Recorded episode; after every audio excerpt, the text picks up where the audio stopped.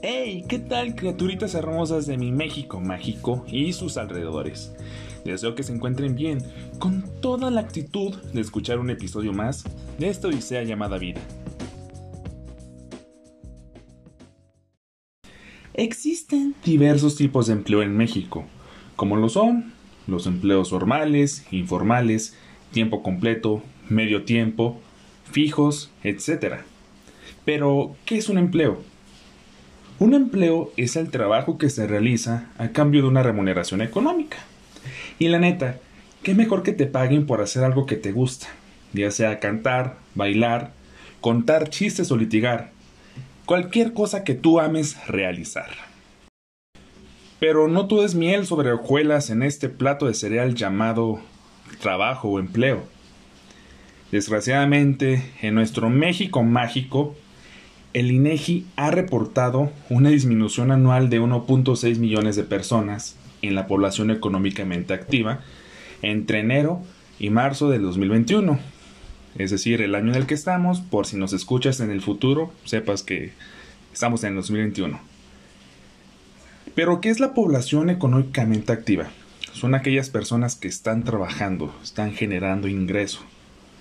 Y esta disminución, pues obviamente quiere decir que ese número de personas ha dejado de trabajar. También el INEGI ha reportado que la tasa de desempleo subió un 4.4% en el primer trimestre de este año, algo que es muy triste, en serio.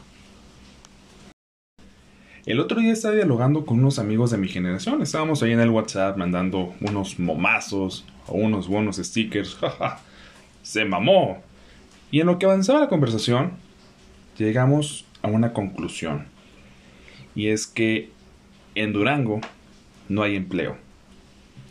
En otra ocasión estaba hablando con una queridísima amiga mía, la cual me comentó que quiere irse del estado en caso de no encontrar un trabajo en cierto tiempo. Y cuando me comentó esto, me quedé sacado de onda y muy triste. Pues la situación no está nada sencilla y se me hace tan culero que las personas tengan que salir lejos de sus casas, de sus seres queridos, de todo lo que conocen por ese tipo de situaciones. Mucha gente dice que no hay trabajo, pero se van a sacar de onda con lo que les voy a decir. En realidad, sí hay trabajo, pero no para profesionistas. Lo digo porque he estado buscando en diversas bolsas de empleo y la mayoría de las vacantes son para vendedores, cobradores, cajeros, choferes, entre otros.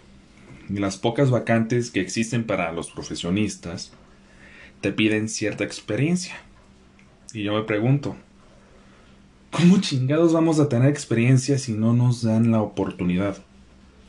Y supongamos que te quedas con el trabajo, cumples con todos los requisitos. Muchas veces estos empleos pagan pésimo. ¿Por qué lo digo? Porque yo laboré en un instituto del Estado del cual no diré el nombre para no quemarlos, pero me percaté de muchas cosas, comenzando con el organigrama de ese instituto. Tenían ingenieros bioquímicos en puestos que nada que ver. Es como si pusieras a un pingüino en el desierto. Simplemente no es su lugar.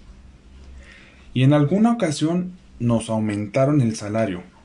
Fue nada más una vez que yo recuerde que nos aumentaron a los becarios. Bueno, no había equidad en los salarios.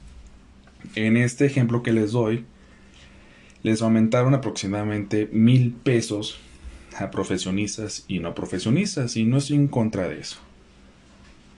Pero a los becarios, que eran la carne de cañón, la, los que tenían ahí explotando, aún no le aumentaron 30 pesos.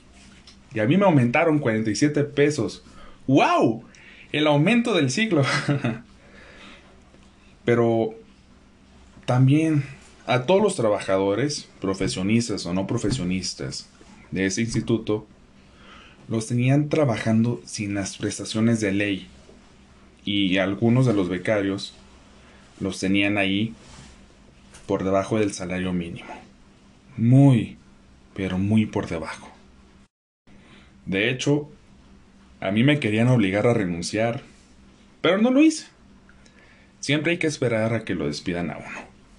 Pero esa es otra historia. Al punto al que deseo llegar es que las oportunidades son muy pocas si tú eres profesionista. Repito, si hay trabajo como vendedores, call center, hasta de guardia de seguridad, y algunos serán bien remunerados, pero otros no tanto. Si tú en este momento tienes un trabajo, aprovechalo y cuídalo, en especial si tienes familia. Y supongamos que ya estás cansado de ese trabajo, no renuncies. No renuncies hasta que tengas otra oferta de empleo, pero que esto sea algo sólido. En serio, no te arriesgues de esa manera. La situación afuera está muy cabrona. Ya no es suficiente contar con una licenciatura. Así que ve por la maestría, el doctorado, o también puedes crear tu propio negocio. No importa lo que hagas, no te quedes esperando que las cosas te caigan del cielo, porque no va a pasar. Tienes que moverte.